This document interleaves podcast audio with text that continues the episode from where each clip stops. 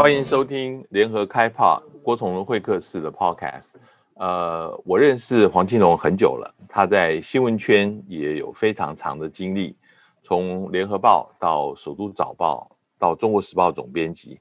他不仅对于国内政治新闻有第一手的掌握，后来担任《旺报》社长以后，更对两岸大陆新闻非常的熟悉。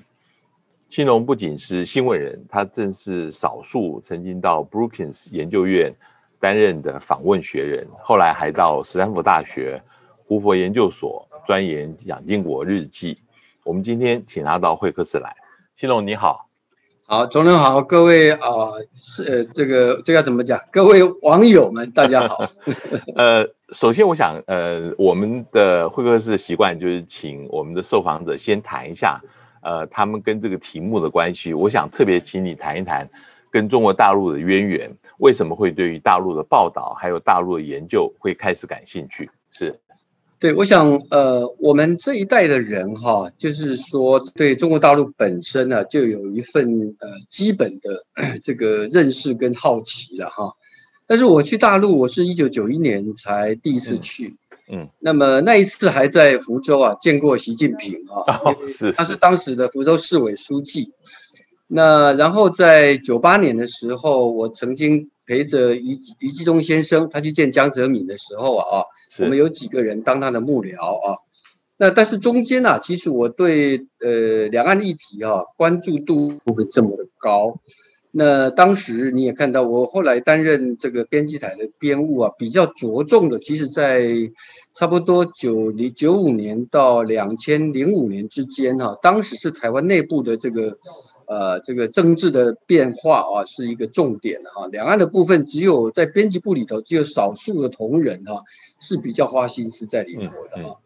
那但是后来零六年，你刚提到我零六年到零八年，我到美国去进修啊，在华盛顿啊。那其实那两年对我带来一个比较大的一个冲击啊，也是后来我关注到两岸事务的一个很大原因，就是说我看到中国崛起啊，那么在美国他们的精英阶层啊。那么对这个呃中国崛起的关注度非常的高，我当时就在想说，尤其零六年那个时候，刚好陈水扁第二个任期啊，嗯，我感觉到台湾非常的这个忽略掉中国崛起的这样的一个全世界在关注的议题啊，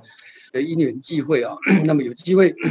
来呃投入到这个创办《旺报》。那我在旺报十年呢、啊，大概去中国大陆去了一百多次啊。嗯，那么我每一次去啊，其实我都是带着疑问、带着问题去啊。那么希望这个在呃一些仪式性的两岸交流之外啊，能够再进一步的看到一些，那么我们一般媒体不容易看到的问题。我想我是这样的原因呢、啊，很简单，我认为说，就是就我们在台湾作为一个公共知识分子来说啊。我觉得应该关注的是这个社会没有留意到的部分，应该要去提醒啊。那这个是我的一个很大的原因。呃，庆隆，你刚刚提到你开始注意到美国呃对于中国崛起这个议题感兴趣，我也发现到那个时候其实呃当时对于大陆的发展跟成就是非常正面的。可是就在呃在六七年以前开始有一些改变，现在。呃，更是已经到了对于大陆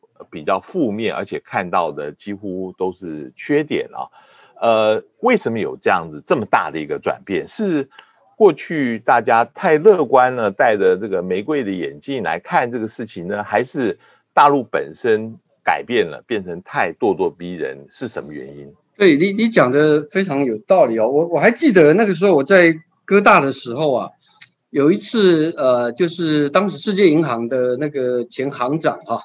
他在他当过美国国务院的副国务卿啊，呃，他在哥大有一场演讲啊，讲到一个说中国是全球体系的 stakeholder，他当时他的意思，呃，一方面是表达说中国在全球化有他应负的角色跟责任的、啊、哈，其实那个时候反映的就是你刚刚说的，就是呃，整个以美国为首的西方哈、啊。那么从这个美中建交到中国改革开放，那么最大的突破当然就是呃这个美国克林顿的时候给予中国的这个啊最惠国待遇啊，以及啊这个加入 WTO 啊，这一连串的一个变化哈，应该讲说，我刚好我在美国那两年的时候的一个高峰啊，嗯，那呃，但是后来的变化，我觉得一个是客观上，客观上就是说，因为随着中国越来越强大，一直在经贸的部分啊。那么，呃，这一块在奥巴马后期的时候，其实已经关注到了，所以才会有一个所谓的重返亚洲政策啊。嗯。但是呢，因为两个中亚跟这个中东的这个呃战争啊，是拖累了美国啊。那么，呃，所以呢，那到了这个川普的时候，美国内部的辩论啊，这一方面是非常激烈的，就是说。前三十年的这样的一个呃，这个所谓的跟中国的期待它和平演变的这样的一个政策啊，是不是应该再继续啊？啊，我认为让美国整个风向转变哈、啊，一个非常大的原因，的确是因为习近平啊。嗯嗯。那么习近平一方面是他改变的这个邓小平的这个韬光养晦的一个呃这个对外的一个政策，那么另外很重要的原因是二零一八年的时候啊，修改了宪法。终身任职啊，那么这个我认为是对整个西方啊是一个很大的一个惊醒啊，我想这是一个很重要的原因。我想现在呃，对于中国的焦点，因为这过去一年多来的新冠疫情啊，其实现在呃，国际现在正在对于整个新冠病毒的起源。要求大陆要更透明、更公开的来做调查，不仅是自己调查，而且要让国际调查。呃，这个事情会怎么样演变？你觉得大陆会配合国际调查吗？还是说，呃，我们很多人都会认为它很可能是封锁对自己不利的消息？那这个是跟中共政权本质有关，还是其实基本上每个政府都会如此？你怎么看？我觉得中共的，就是说。这个东西要应该这样讲了哈，就是说，呃，不必把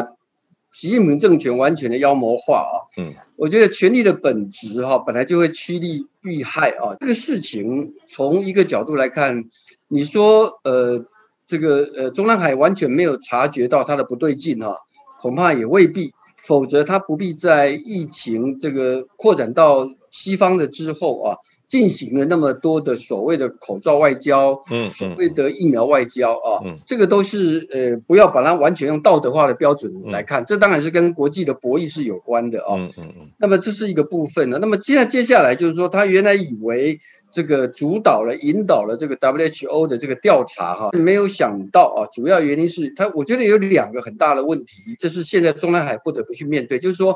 今天美国提出来的不只是说他。国内两党的这样的对这个疫疫这个病毒的缘起的追查已经形成高度共识啊。最主要一个原因是因为如果不调查清楚啊，就像 Brinken 讲的哈，就是说你不调查清楚，你不知道会不会有一个 二零二四年的这个这个 COVID twenty 呃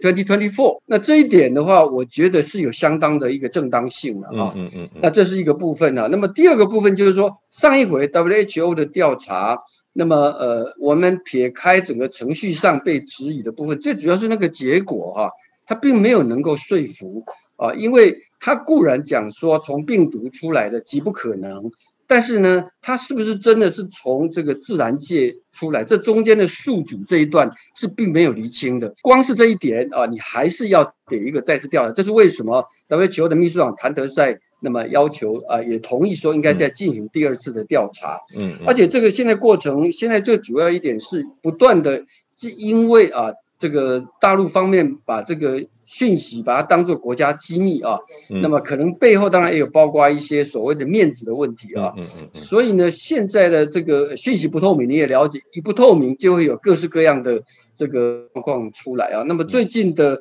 类类似的东西非常非常的多了哈，什么叛逃的将军的哈，那么甚至也有一些调查说这个有有，听说澳洲有个调查记者哈，这个九月份会出版一本新书啊，这个所谓的武汉真相啊等等的哈这些情况啊，所以你刚问到说中共习近平会不会会不会会会不会在乎啊？我觉得这个完全要看接下来国际间。陆陆续续的这一些，从捕风捉影到更多的这个科学调查，这个时候你完全不合作，就会像苏立文讲的说，你会变成是一个国际孤立。嗯嗯，啊，那国际孤立的话呢，那就看你的承受力多大。因为习近平未来两年呢，有非常重要的他的一个政治时程要去安排，所以我认为完全是看压力。跟这个反应的问题。之所以外界对于呃中共政权呃他不会透明呃更公开的来跟外界合作，主要是因为呃在过去的例子里面，大陆并不是一个呃勇于检讨、自我反省的政权啊，像过去。对于呃整风反右乃至六四的事情都没有承认错误啊，一度我们以为对于文革曾经是一个好的示范，终于大陆政权可以做反省了。但是呃那时候有很多人讲说，只有勇于反反省文革，才不会重蹈过去错误。可是现在对文革又做了修正，现在不提这些错误了。你觉得呃大陆的在政权本质上面是不是就是一个他不愿意？呃，承认自己曾曾经有有做过任何错的事情，对于他做的决定一一概是正确的，他回避任何检讨的空间。对这个问题，其实在，在、呃、啊海外在讨论的时候，它很有意思啊，它形成了一种分歧了哈，就是说，到底是这个党的体制本身的这个局限，还是是归咎于习近平个人的因素更大？是这两个问题啊。嗯那其实，如果从党的部分来说的话啊，那么我觉得说中共的确是一个很务实的一个政权，这个是实在话啊。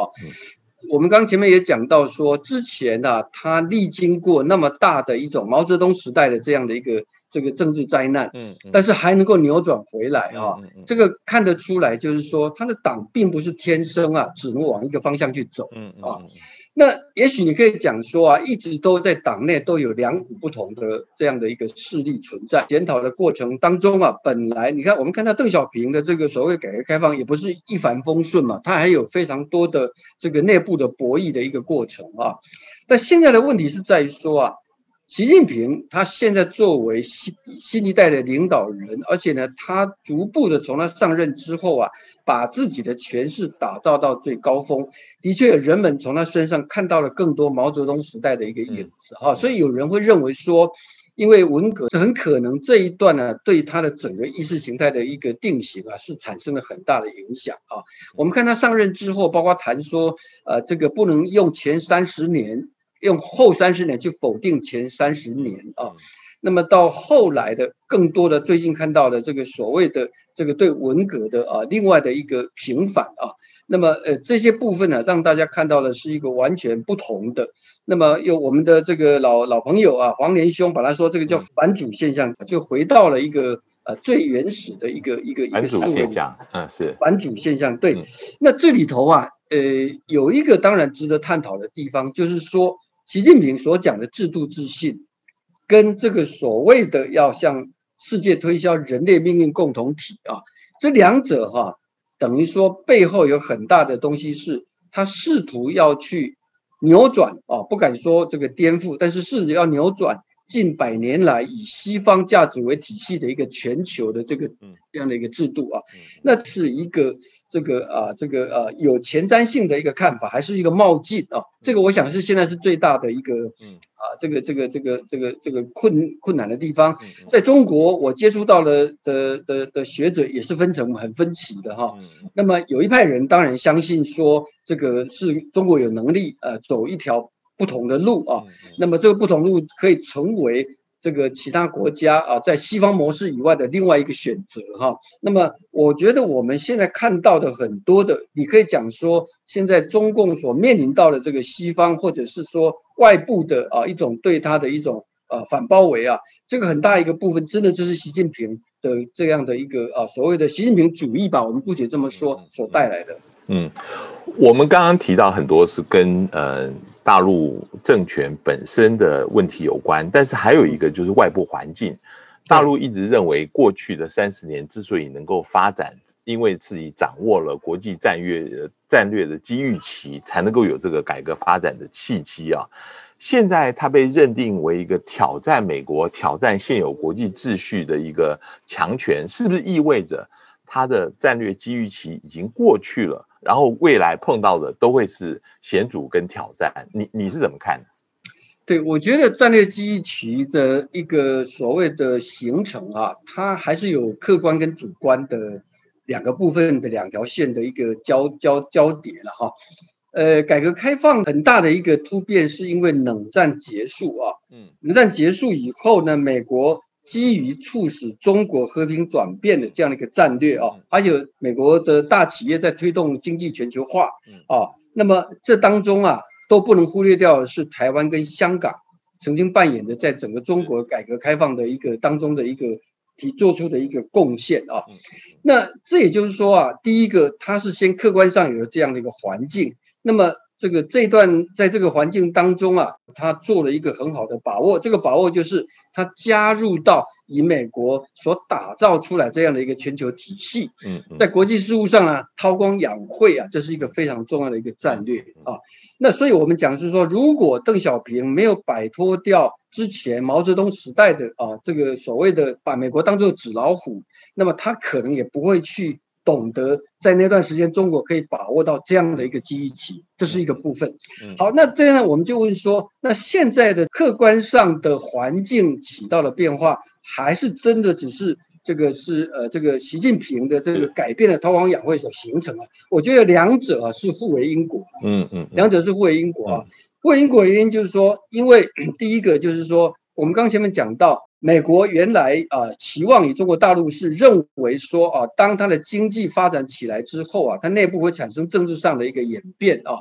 那么这一块的部分呢，美国一直都没有丧失这样的一个信心。我们必须看到还是。还是习近平上台之后才发生的变化。嗯，那么跟着就是在国际上，包括南海的问题，包括“一带一路”，这是中方首先去改变的这样子的一个它国际上的一个角色。当然，从一个角度来说，中方也有可以也可以有理由，就是说，就好像一个人长大了哈，我还要穿一样的衣服啊，这个也是不对的。但是关键是你这个改变的方式，首先你的壮大。很大一部分是得益于美国，是这样的一个概念，所以形成的啊，这个西方现在对他的一种敌意啊，我认为这两者是还是密切相关的。我我接下来想就是特别你在整个的分析里面特别提到习近平这个角色是非常重要的。明年十一月中共二十大，大家现在集中的焦点都在看习近平会不会担任第三任的党的总书记。现在。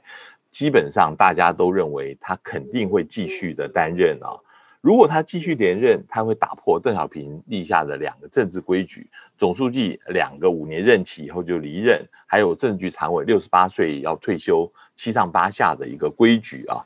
你怎么看习的连任？他会不会将来就是终身制了？呃，一直担任总书记跟国家主席下去？这个在呃修宪把这个任期制的限制，呃这个这个改变了以后啊，我看到大陆也有在为这样辩护啊，他们讲说这不表示一定会走终身制，当然逻辑上本来就没有说一定会终身制啊，是是。那但是我们是从权力的本质来看问题了哈。那么因为习近平在呃从他上任之后啊。那么他内部的用反贪腐为名的一个集权的过程当中啊，应该讲说呢，这个树敌非常的多哦。他是不是就一定真的在明年二十大之后啊，可以啊这个非常顺利的啊来做的第三任啊？那么呃，我看到了一个一个一个地方，就是说。这个东西要取决于啊内外的一个当时的环境啊，嗯，其实大家看到川普对中国发动了贸易战了之后啊，在中国的内部啊，嗯，这种对习近平的挑战的声音就突然间高了起来，嗯嗯，那段时间任志强啊，或者是几个所谓的这个呃教授啊等等啊，嗯，那么不断的啊这个有一些啊这种过去不能想象的声音被公开化了啊，嗯，那现在呢呃的的情势啊。我认为今年不是太大的问题啊。嗯。现在的情势是，就是说，当特别是啊，这个现在啊，这个呃，拜登本身啊，他并没有改变川普的对中国的一个强硬的政策，他只是做法更细腻。嗯。而且呢，他现在啊，抓着这个病毒的问题啊，嗯，来来来来追究啊。所以我们刚刚讲到说，习近平会怎么应对啊？我觉得如果没有外在的变数，习近平完全掌控啊，这个不会太大的问题。嗯。但是呢。只要是人的组合啊，它的问题始终还是存在啊。嗯，嗯，意思就是说，如果外部的因素这个造它对它造成更大压力，而这个压力它在应变的时候怎么处理啊？这可能也会带动内部的一种不确定的一些变化出来。嗯嗯、啊，这个东西我觉得是应该在关注的。这个不确定变化，我最近也有人开始谈到，就是会不会有政变的可能性啊？这个政变当然，呃，主要的是有几个说法，有一个说法是俄共当时一九九一年趁着呃戈巴契夫在黑海度假的时候，曾经有一次失败的政变，那一次失败的政变。最后导致整个苏联就解体了啊！当然也有人提到说，之前呃四人帮后来被捕，也是一个大陆内部的政变，有很多东西在外面我们并不是能够能够察觉。你觉得这个政变的说法呃可能吗？然后这是第一个问题，第二个问题是，如果呃在明年年底之前没有这样的政治突变，习如果真的连任第三届总书记。几乎这样子的可能变化就根本不可能会发生了。你觉得这个突变性的可能怎么样呢？对，这里面，嗯，我认为用这个四人帮跟这个呃戈巴契夫时代的俄罗斯的政变哈，跟现在来比的话，的确不是太好的比较。嗯嗯，中国的整个的这个国力啊，所谓的习近平能够掌控的国家机器啊。这跟当年已经不能不可同日而语啊！而且现在这个数位的这种控制啊，其实是过去所没有办法比拟的了啊！这个当然在其位者啊掌握的优势啊，是其他没有办法比较的啊。是对，但是你说啊，再强大的一个体系，它总会有漏洞啊，它总会有漏洞。那么呃，现在大家要看的，我认为啊，一个是说呃，过去一段时间你可以看得出来，从贸易战以来啊。那么中国的经济啊，现在这个转型啊，是面临比较大的问题。我看到最近李克强到各地去啊，不管是看到农民的问题，看到这个年轻人所谓躺平主义的忧虑啊，等等啊，这些面向啊，呃，我觉得都一点这个话很有意思啊，因为不太像是为了百年这个政党贺贺喜的时候啊，该有的行为哈。嗯。那么也引起很多的一个讨论。那么很有意思，就是说。习近平最近不断的要求中共党员啊，要宣誓效忠，誓死效忠。是啊，是这个话，我们听了之后会觉得说，如果哈、啊、完全没有问题，何必一直去讲这个话？表示呢是有人没有有人不效忠嘛？是表示是怀疑内部情况嘛？甚至最近。呃，这个呃，说要求大家绝对不可以出卖国家啊，什么等等啊，这也有人认为是可能对这个呃病毒的这个事情会有影响，也有人做这样的一个联想的哈。好，这个我这样讲的意思，当然没有办法去确凿的说啊，习近平在明年呢，这个连任一定有什么问题啊。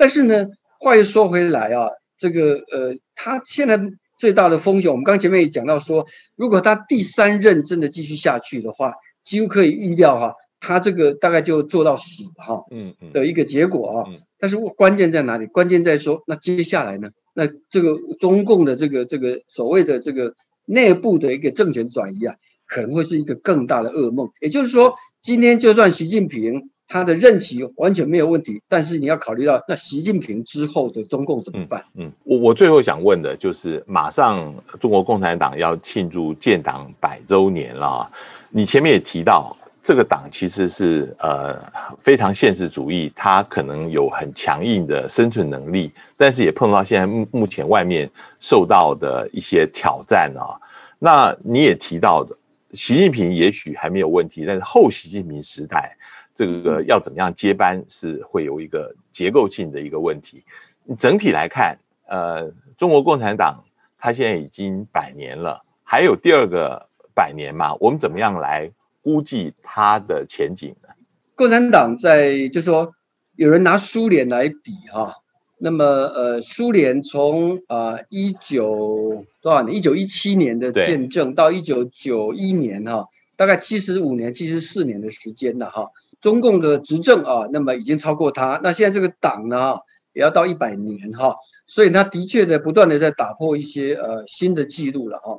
个问题啊，完全要看你是用怎么样的历史维度来讲啊。如果你要用三千年、五千年哈，那是另外一个议题。但如果用近代的的角度来看的话，我不知道我们像我们两个，我们的有有生有生之年能不能看到最终的一个结局啊？但是还是回到那个问题，哎，这里面来说的话，中共并没有真正的说啊，在习近平用他一个这个不管是所谓的反主现象，或者逆流现象，或者他认为的这个制度翻转优势的一个情况，他没有解决根本的问题。嗯，就根本的问题来说，你今天不会去怀疑美国的政治将来怎么走，但中国现在这样子的一个这个所谓的这个呃一党独大，而且还是个人权威啊这样子的一个一个一个体制啊，那么呃你完全不知道说他有可能在。每一次的这个政权轮替，因为习近平总要交棒哈，嗯嗯嗯、那么的时候他能够和平转移啊，嗯、这个就牵涉到一个叫结构性的，嗯，的的的这个矛盾还是存在啊。非常谢谢庆龙今天跟我们做的访谈，呃，这是非常有意思的，希望将来还有机会能够啊、呃、继续跟青龙连线，谢谢。好，谢谢邀请，谢谢各位听众朋友，谢谢嗯，谢谢，好。